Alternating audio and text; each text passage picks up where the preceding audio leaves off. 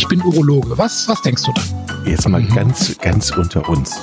Wir müssen auch die Worte Penis und Hodensack in den Mund nehmen. Ja, ja. Und äh, das ist ja auch Sinn und Zweck äh, von so Veranstaltungen wie diesem Podcast, dass man das Ganze aus dieser Schmuddelecke so ein bisschen herausnimmt. Herzlich willkommen zu einer neuen Folge Pinkelpause. Es ist mittlerweile Folge 11. Hallo, Chris nach Aachen. Hallo, lieber Jochen.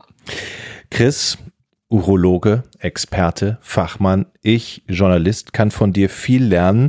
Wir bereiten uns ja immer, also du bereitest vor allen Dingen ja die Folgen immer vor und schickst mir dann vorher das Skript und ich ähm, gucke mir das dann an und äh, das habe ich natürlich auch heute gemacht und ich muss sagen, ich habe so ein bisschen Angst heute.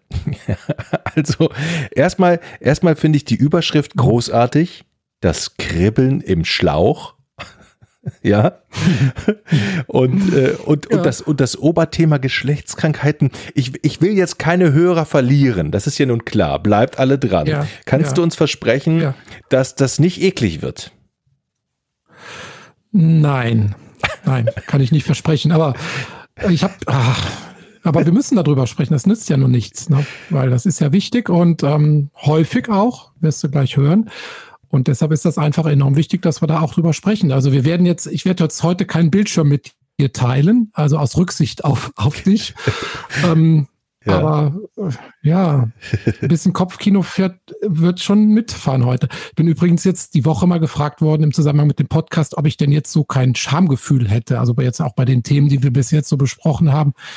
Und da habe ich so überlegt, nee, eigentlich ist das so, wie wenn ein Herzarzt über, über Herzkrankheiten spricht. Ne? Also das Ne? Mhm. Ich spreche da halt so, so drüber. Und ähm, klar, im Alltag habe ich ein ganz normales Schamgefühl, wie alle Menschen auch irgendwie so.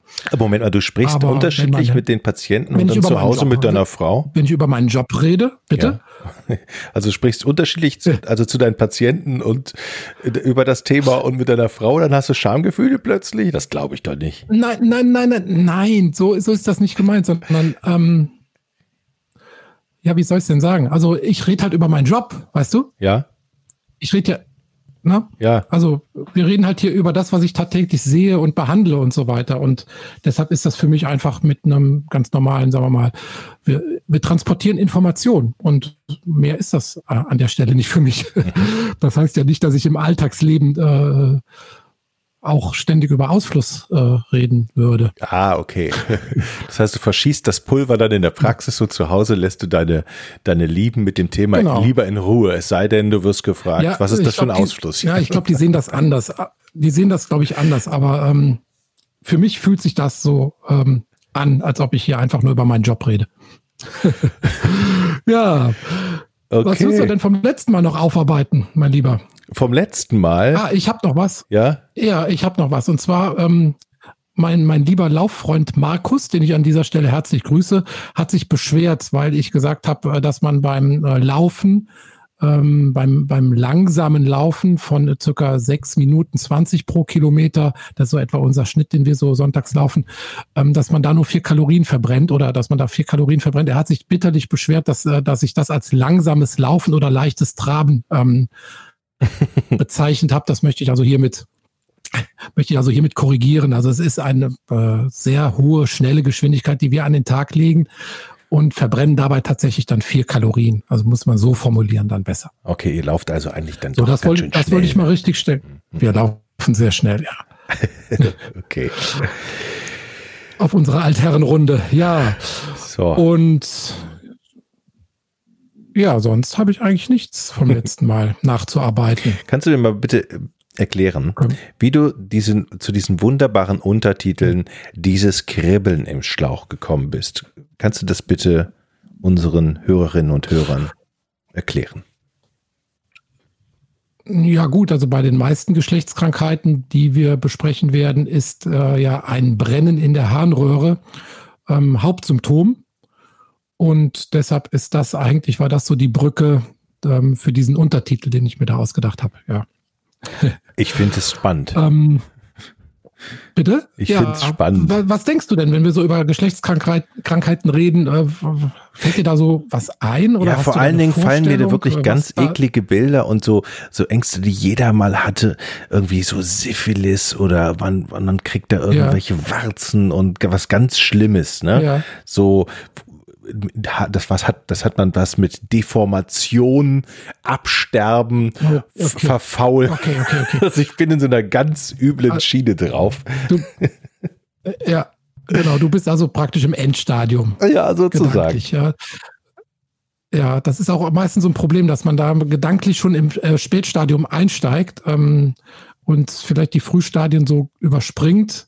Die sind hingegen sehr, sehr häufig und auch meist harmlos und gut zu behandeln, aber man sollte es natürlich nicht so weit kommen lassen, dass, äh, dass man damit Spätstadien, ähm, insbesondere bei der von dir genannten Syphilis, zu tun hat.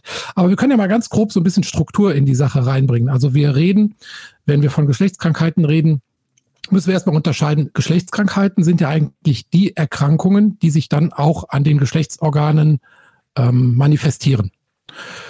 Und ähm, davon unterscheidet man halt die Sexual Transmitted Diseases oder das ist dann die Obergruppe. Das sind dann die Krankheiten, die durch Geschlechtsverkehr übertragen werden können, die sich aber nicht zwangsläufig dann auch an den Geschlechtsorganen äh, manifestieren. Da wäre zum Beispiel zu nennen HIV und Hepatitis, also Leberentzündung. Bestimmte Formen von Leberentzündung, Hepatitis werden durch Geschlechtsverkehr übertragen, aber befallen die Leber. Ne? Oder HIV ist ja natürlich eine allgemeine Immunschwäche und ist deshalb keine Geschlechtskrankheit, sondern eine Sexually Transmitted Disease, STD. Mhm. Okay? Ja, verstehe.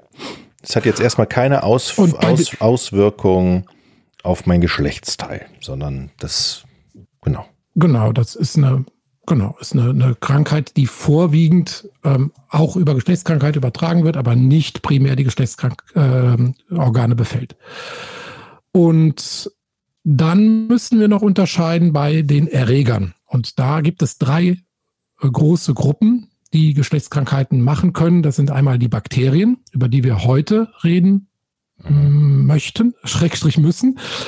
Dann die Viren und am Schluss noch Pilze, die auch ja, Probleme machen können. Bei den Bakterien hattest du ja schon ein, eine Krankheit genannt, die Syphilis. Die würden wir heute aber so als letztes besprechen, weil die doch eigentlich am seltensten ist.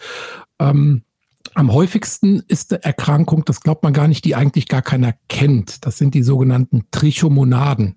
Mhm. Ähm, das sind eigentlich keine, keine richtigen Bakterien, sondern sind eigentlich Parasiten, so einzellige Parasiten.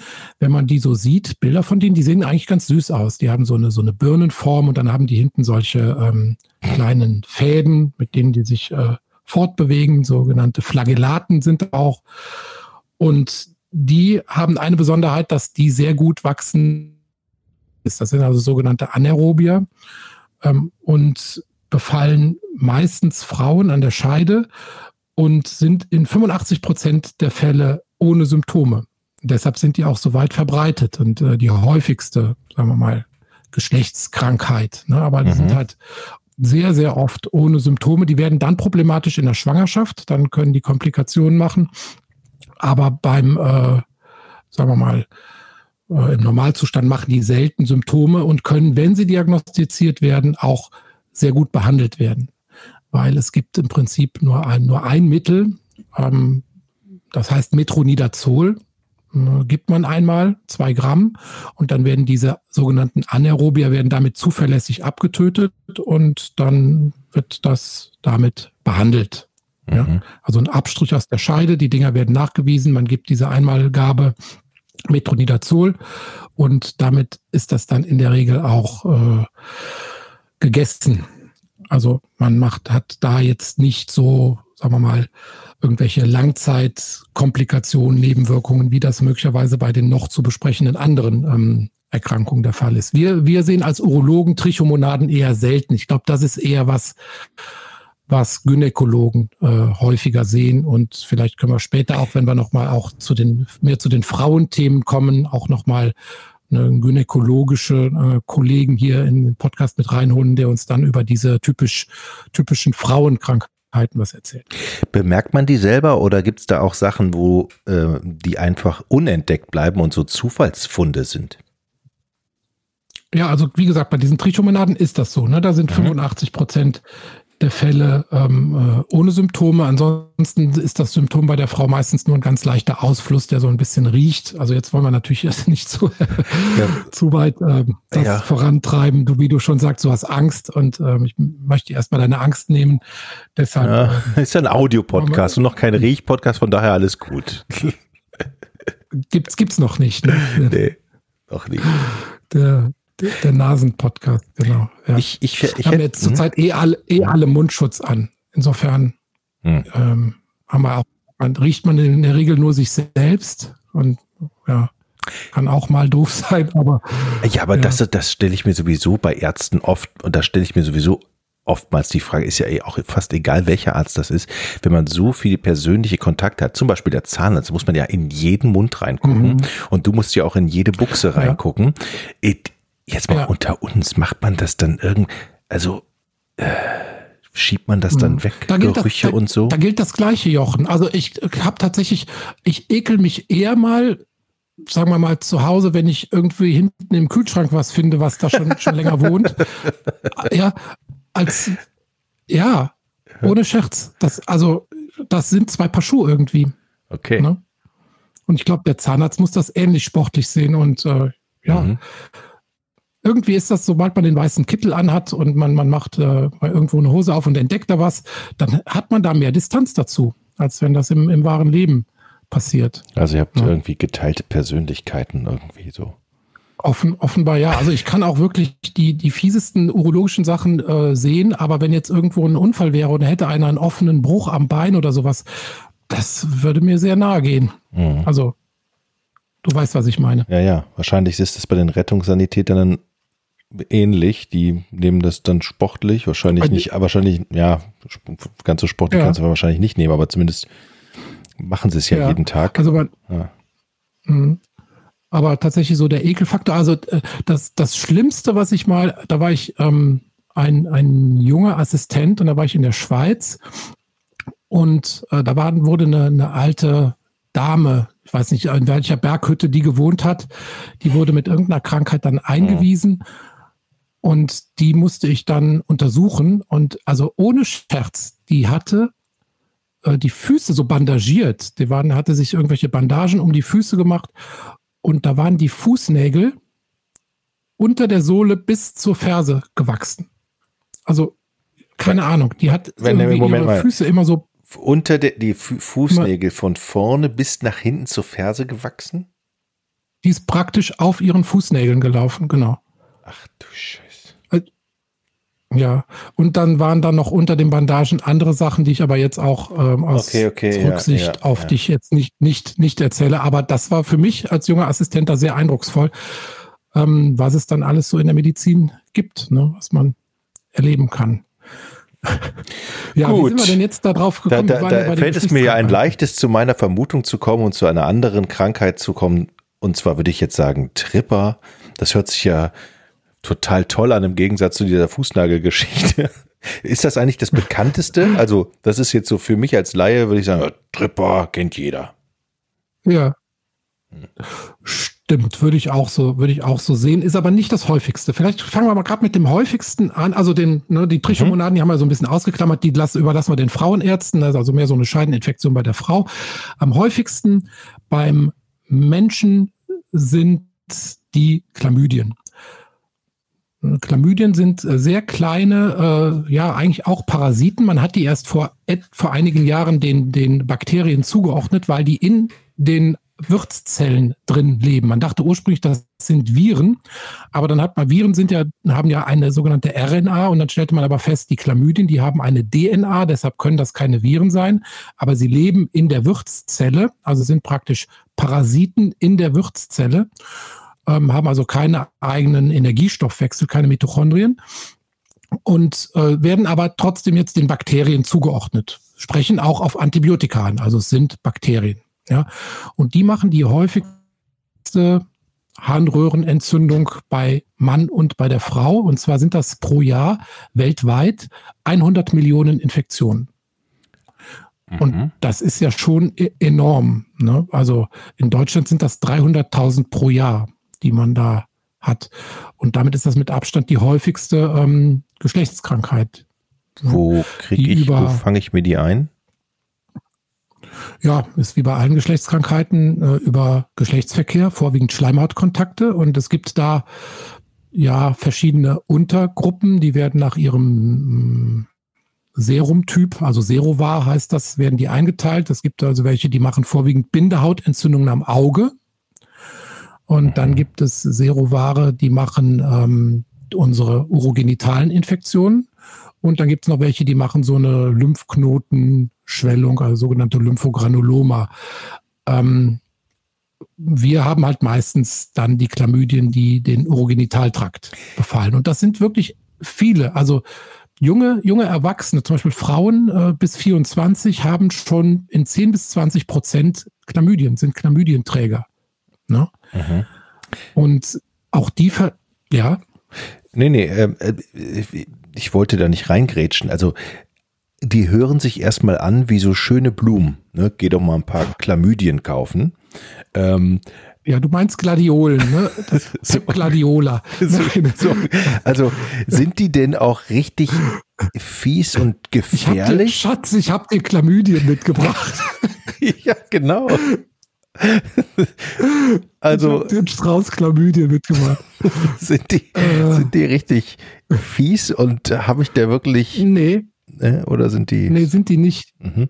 Nee, die sind tatsächlich, die machen auch wenig Symptome, die machen meistens so einen so einen dünn, ja, jetzt muss ich es leider wieder beschreiben, die machen so einen dünnflüssigen, entweder so durchsichtigen oder leicht gelblichen Ausfluss. Aber das Fatale bei den Chlamydien ist, die machen Spätfolgen. Und zwar können die bei der Frau die Eileiter verkleben und beim Mann können die äh, den, den Samenleiter oder den Nebenhoden verkleben. Ne? Die führen also da irgendwie zu Vernarbungen, dass also dieses kleine Lumen, also diese Öffnung, wo die Spermien durchgehen, verkleben. Mhm. Und äh, das kann tatsächlich schon mal ein Grund für Unfruchtbarkeit sein. Also, dass man früher Chlamydieninfektionen hatte oder noch hat, unbemerkt. Und ähm, dass man deshalb ähm, verklebte Samenleiter oder Eileiter hat. Mhm. Und dann? Also Behandlung? Dann. Operation. Ja, man das hört sich nach Operation an. Antibiotika behandeln. Bitte? Das hört sich für mich nach einer Operation an, wenn das alles verklebt ist und zu ist. Ja, man kann versuchen, die in einem Frühstadium antibiotisch zu behandeln, aber wenn die Samenleiter verrichtet, vernarbt und verklebt sind, man hat praktisch im Sperma, äh, im Sperma keine Spermien drin, dann muss man halt andere Methoden der künstlichen Befruchtung in Erwägung ziehen, ne, wo man aus dem Hoden oder Nebenhoden direkt äh, gesunde Samenzellen rausnimmt und in eine gesunde Eizelle einsetzt, wenn beim Mann die Samenleiter verklebt sind. Ja. Sind das alles auch so Sachen, die man auch so bei einer Vorsorge äh, finden würde oder muss man da speziell testen oder ist es so, dass der Patient es eh irgendwie merkt, weil es juckt und wehtut und rot ist, einen Ausfluss macht und der kommt dann eh irgendwann? Das sind jetzt zwei Fragen. Also bei der Routinevorsorge ist eine Fruchtbarkeitsuntersuchung nicht dabei. Den müsste man dann, wenn man konkreten Kinderwunsch hat, veranlassen. Oder äh, wenn man das möchte, kann man das auch auf Selbstkostenbasis durchführen lassen. Mhm. Ähm, wenn man allerdings so Beschwerden hat, ne, wie, wie jetzt so Symptome einer Geschlechtskrankheit, ähm, dann müssen wir den Patienten natürlich hinweisen, dass er dann, wenn ein Kinderwunsch entsteht, darauf achtet, ob er denn da fruchtbar ist. Ne? Mhm. Ob das funktioniert. Okay. Ja. Gut. Ja, ähm, zu den Chlamydien vielleicht noch ganz wichtig, ähm, eine Partnertherapie. Also erstmal, es gibt gute Antibiotika, das äh, meistens nimmt man sogenanntes Doxycyclin oder Azithromycin. Das interessiert wahrscheinlich jetzt nicht so sehr. Äh, Penicillin ist nicht wirksam, weil diese äh, Chlamydien ja keine, keine Bakterienwand haben. Also die, äh, klassisches Penicillin wirkt hier nicht. Aber es gibt gut wirksame ähm, Antibiotika. Wichtig ist immer die Partnertherapie. Denn sonst kommt es zu dem sogenannten Ping-Pong-Effekt. Man ne? bekommt es immer wieder. Ja eigentlich dann, ne? selbst erklären. Mhm. Bitte? Man bekommt es dann immer wieder. Genau. Ne, dann therapiert man den einen Partner, der andere ist noch Chlamydienträger und sobald die Therapie abgeschlossen ist, holt man sich das dann wieder zurück. Dann wird der andere symptomatisch und dann geht das immer hin und her. Also am besten man therapiert beide. macht bei beiden dann eine Abschlussuntersuchung und dann sollten die saniert sein.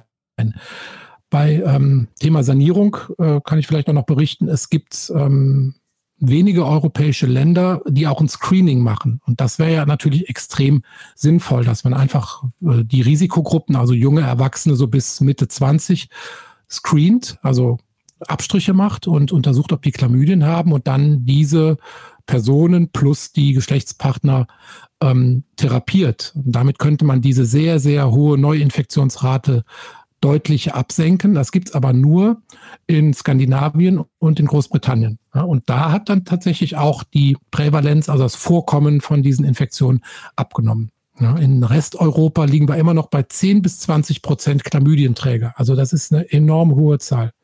Naja, das ist ja jeder fünfte, hm. fünfte, hm. sechste. Fünfte bis sechste, genau. Mhm. Ja, so ungefähr. Also ziemlich unterschätzt, würde man mal sagen. Ja. Mhm.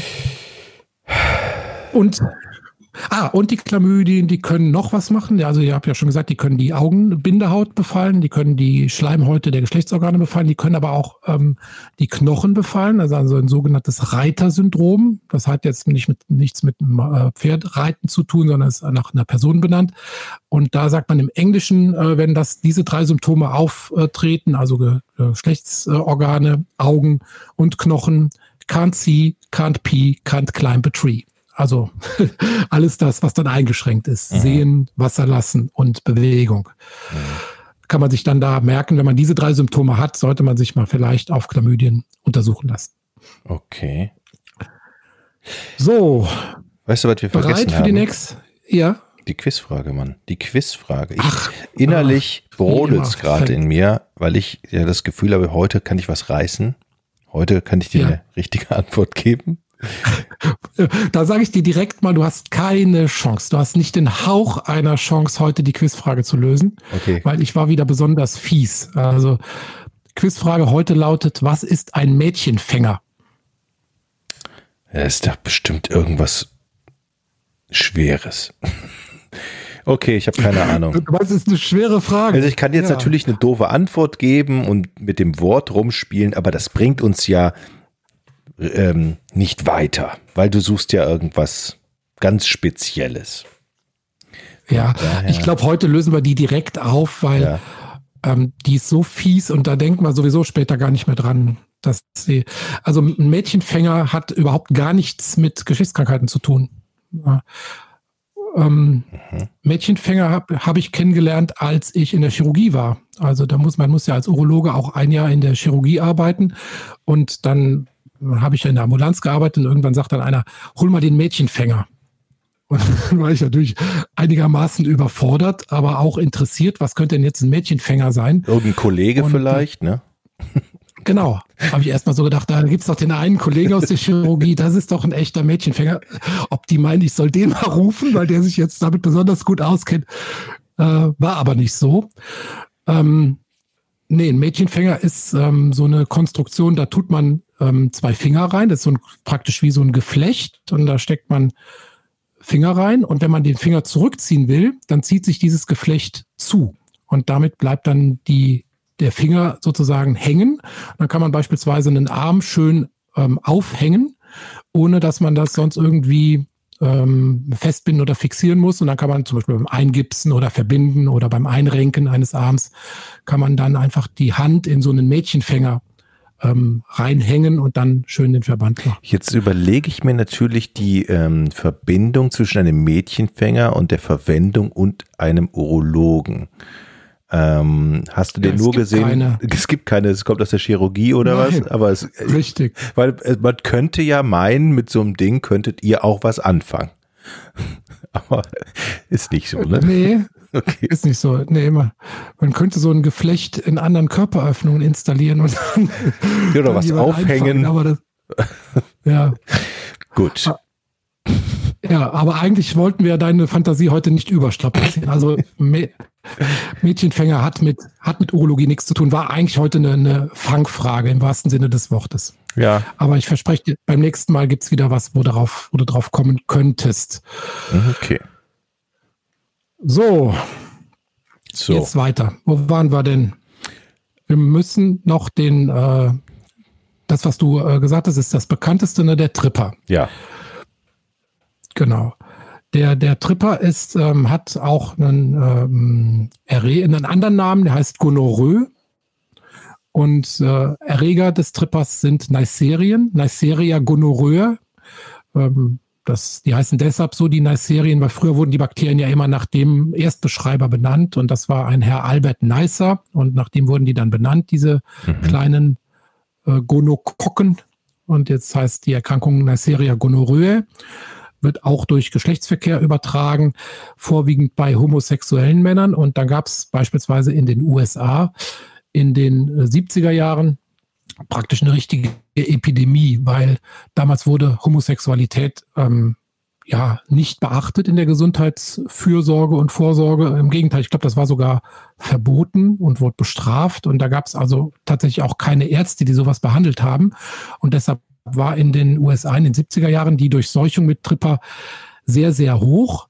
Und dann wurde das aber ganz gut ähm, in den Griff, hat man das ganz gut in den Griff bekommen. Und jetzt hat man aber immer noch eine ziemlich sagenhafte ähm, Neuinfektionsrate von 60 Millionen weltweit pro Jahr. Ne? Wow. Also ist auch immer noch, ja. Da es aber nicht meldepflichtig ist, also beispielsweise in, in Europa oder in Deutschland, mh, hat man so knapp 100.000 pro Jahr Infektionen, die gemeldet werden, aber man muss von einer riesig hohen Dunkelziffer natürlich ausgehen, ne, weil das halt ähm, nicht meldepflichtig ist. Wie, wie äußert sich das? Und was was habe ich dann? Was, was, also als Patient? Auch hier ist das Fata hm, auch hier ist das Fatale, ist anfangs äh, ziemlich symptomarm. Und ähm, dann kommt es nach zwei bis sechs Tagen zu einem ähm, milcheitrigen Ausfluss. Dem sogenannten, ach Gott, ich tu, tust mir leid heute, dem sogenannten Bonjour-Tropfen. Bonjour-Tropfen. Sehr schön. Mhm. Ja. Ne? Ähm, der ist aber dann wirklich richtig eitrig. Ne? Ich hatte ja eben gesagt, bei den Chlamydien hat man so einen mm, durchsichtig gelblichen Ausfluss und hier hat man wirklich einen richtig eitrigen Ausfluss. Und wenn das der Fall ist, kann man eigentlich sicher sein, dass das eine Gonorrhoe ist. Ähm, und die kann auch im Spätstadium beim Mann aufsteigen in höhere Organe, also in äh, eine Prostata, macht eine Prostataentzündung oder bis in den Nebenhoden eine Nebenhodenentzündung machen. Mhm. Ja, bei den Frauen wiederum ist es hier bei über 50 Prozent der Fälle ähm, ohne Symptome. Das ist auch wieder das Fatale, dass dann halt eine Übertragung, gerade bei jungen Erwachsenen, ähm, äh, einer Übertragung da mhm. Nichts im Wege steht, weil halt 50 Prozent aller Frauen sind ohne Symptome. Mhm. Mhm. Äh. Ja. Harter Tobak heute. Und mhm. ja, harter Tobak. Und vielleicht noch ganz interessant, in, gerade in Südeuropa, also Frankreich und Portugal, haben einen in den letzten Jahren wieder einen Anstieg um das Sechsfache beim Tripper zu verzeichnen. Ja. Würdest du aus dieser ganzen Geschichte jetzt, würdest du, kann man irgendeinen Rat ableiten für, für Menschen, also früher zum Arzt zu gehen ja, oder gibt es sowas oder? Weil ja, es gibt nur einen Rat, ne? Safer Sex, also Kondome verwenden. Ah, okay. Ja. Das ist im Prinzip für alle Geschlechtskrankheiten der einzig, äh, einzig wirksame ähm, Empfehlung. Mhm. Ja. Und man müsste eigentlich mehr untersuchen. Ne? Wir hatten ja schon jetzt bei drei äh, Erkrankungen gesagt, dass sie oft symptomlos sind. Eigentlich müsste viel mehr Screening gemacht werden, damit man also auch symptomarme ähm, oder symptomlose Patienten erkennt, also praktisch wie ein, wie ein Tracing. Man braucht eine, bräuchte eine Tracing-App wie bei Corona, ja, damit man dem so ein bisschen Herr werden kann. Ansonsten, wenn man das so laufen lässt und immer nur die symptomatischen behandelt und im Idealfall noch eine Partnertherapie mitmacht, wird man nicht auf Dauer diese weltweite Neuinfektionsrate wird man nicht gesenkt bekommen. Man kann das also auf dem Level etwa halten, wie es jetzt ist, aber man kriegt das nicht eingedämmt, wenn man nicht ähm, asymptomatische äh, Überträger identifiziert und behandelt. So eine Syphilis-App, ich weiß nicht. So, ich, ja, ich lade mir mal eben die Syphilis-App. möchte man das ja. machen? Wenn man, äh, nee, möchte man natürlich nicht, aber es aber ein, sagen wir mal, ein staatlich angebotenes Screening für Risikogruppen würde ja Sinn machen. Also junge Leute oder Leute mit häufig wechselndem Geschlechtsverkehr oder ähm, äh, homosexuelle Männer sind auch oft eine Risikogruppe für Geschlechtskrankheiten. Ähm, Ballungsgebiete, in Großstädten gibt es mehr Geschlechtskrankheiten. Bei der Syphilis zum Beispiel ganz interessant. Die nimmt wieder leicht zu. Also die hat deutlich abgenommen bis so hm, Mitte der 2010er Jahre und nimmt jetzt wieder etwas zu. Und interessanterweise, die Ballungsgebiete, Jochen, hör gut zu, ja. liegen, im, liegen im Rheinland oh. und in Hamburg. Also unser Beritt. Also praktisch, Moment, dein. Du bist aus dem Rheinland nach Hamburg gezogen, richtig? Das ist richtig, ja. Aber ja. Okay. Also ich, Aachen, ich ja. wasche meine Hände in Unschuld. Ich bin an dieser Entwicklung nicht beteiligt. Und du willst mir das alles in die Schuhe schieben, ja? Okay. Ich bin von Rhein, vom Rheinland nach Hamburg. Da gib mir mal ja. die Statistik. Da gucke ich mal, seit wann das so ist. Genau. Nee, also wir, wir sind da, glaube ich, nicht die Risikogruppe, vermute ich jetzt einfach mal. Aber es gibt halt in Ballungsgebieten gibt es wieder eine, eine Zunahme, auch der Syphilis. Vielleicht noch kurz zur, zur Syphilis. Ähm, gibt es auch einen schönen ah, Erreger, der heißt Treponema pallidum. Da können wir vielleicht auch direkt unser, unser Pipipedia ja. Trepo, einschließen. Treponema pall... Wie? Pallidum. Pallidum. Treponema, Treponema pallidum. Palli mhm. Genau. Genau, da würde ich dann gerne heute mal das Who is Who der, der, ähm, der Erreger einfach vorliest. Ja. Damit er sieht. Ich glaube, so ein bisschen versucht man durch wohlklingende Namen äh, die unschöne klinische, äh, das unschöne klinische Erscheinungsbild zu überdecken. Ja. Was steckt so. dahinter? Keine Ahnung. Keine Ahnung. Ich fand jetzt nur einfach so diese Namen, die es für Geschlechtskrankheiten oder für die Erreger gibt, ganz schön und äh, wird jetzt einfach diese ähm, Erregernamen mal als unser, in unserer Pipipedia-Datei heute mit aufnehmen. Treponema okay? pallidum. Wunderschön. Ja. Schön, ne? ja. Also wir haben Chlamydia, Chlamydia trachomatis. Ne? Dann hatten wir beim Tripper Neisseria gonorrhoeae. Das ist auch ein wunderschönes, ich lade dich zu einem Gonorrhoe ja. ein. Das hört sich so ein Dinner, so ein romantisches ja. Dinner. Ja. Lustig, was du damit assoziierst. Dann gibt es Trichomonas vaginalis. Ah, das, nee, das weiß ich jetzt nicht. Das nicht. Nee. nee. Urea, Ureaplasma urealyticum. Nee, das hört sich nach irgendwas. Das hört sich wissenschaftlich an, ne? Irgendwie so. Ja, nach Reagenzglas. Irgendwie Reagenzglas genau, mit irgendwas genau. drin, keine Ahnung. Ja, ja. Mhm. Gardnerella vaginalis. Gardnerella Vagina. Das ist. Ähm, Hört sich aber mehr nach Botanik an, finde ja, ich so. Ja, mhm. genau. Und Atopobium vaginae. Den habe ich allerdings noch nie erlebt, noch nie gesehen, noch nie gehört. Das hört sich eher nach einem Tier an. Dass wenn das genau. irgendwie ein besonderes Wesen sei. Aber, aber, aber so ein schwerfälliges, was irgendwie so ganz tapsig geht, sowas so Atopobium. Ja, ja, so auch was schon, das gibt es schon seit Jahrhunderten oder seit Millionen Jahren. Das kommt aus der Steinzeit, also aus der frühen ja. äh, Anfangsphase unserer Richtig. Erde. Sag nochmal den Namen. Wurde jetzt erst in Atropobium vaginae. Ja, ah, der, der berühmte Atropobium vaginae, ja. Wurde jetzt aber erst entdeckt und äh, so, von, okay. von Dr. Dominikus beschrieben. Sehr schön. Ah. Ich kenne ja, ich kenne noch einen, einen schönen, äh, der ist der, der äh, Fortune Dominicus. Mhm. Das ist der nicht, der Nicht-Absteiger-Erreger für die Fortuna, der dir heute hoffentlich, ähm, ja. können wir das noch kurz den Hörern sagen, wir haben heute Samstag, Mittag und mhm. gleich geht's los. Mhm. Nämlich?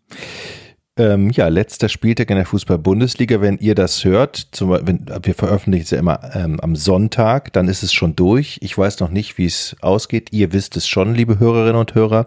Mein geliebter Verein Fortuna Düsseldorf muss am letzten Spieltag gegen Union Berlin bestehen. Werder und äh, wird bestehen. Ja, und damit wir wenigstens die Relegation schaffen. Tut mir leid für Werder, dass ich so das so halten muss, weil ich eigentlich Bremen eigentlich gar nicht so schlecht finde, aber dann doch lieber ja. Relegation als direkt absteigen. Ne? Oh Gott, ich bin ganz aufgeregt. Ja, ich verstehe das. Deshalb machen wir, glaube ich, auch jetzt Schluss für heute, ja, oder? Ja, es war eine, ein, bunter Strauß an Krankheiten in dieser Sendung. Ich, wir haben, wir haben die Syphilis so ein bisschen hinten runterfallen lassen, aber ist, glaube ich, jetzt auch egal, oder? Weil wir da irgendwie, pff, hm. also, wenn es ja, wenn es Nachfragen gibt über die Kommentare gerne. Ach ja, man kann ja tatsächlich auch, genau, man kann ja uns Kommentare und in erster Linie ja. dir auch ähm, schicken. Bei Podigy ist es ja. möglich, unter dem Ausspielweg unter dem, unter dem Podcast was zu schreiben. Da gibt es dann auch die Show Notes, da verlinkst du dann oft auch ähm, Nachweise und Links. Mhm. Eins muss man noch sagen, es ist natürlich, soll jetzt keine Telemedizin ersetzen, ja. Das heißt, du wirst jetzt nicht auf alles, äh, ähm, du wirst jetzt nicht jede Frage beantworten und ähm, die, die mögliche Patientenanfragen beantworten. Das muss man auch so sagen. Nee, ne? genau. nee, aber wir freuen uns natürlich über Rückmeldungen und wir freuen uns auch über konstruktive Kritik, die am besten in den Kommentaren geäußert wird. Und wir freuen uns auch über Bewertungen übrigens auf ähm, iTunes und genau. so weiter, wenn da jemand Lust hat. Ja, und auf das Weitersagen dieses schönen Podcasts. Psst, Weitersagen. Ja.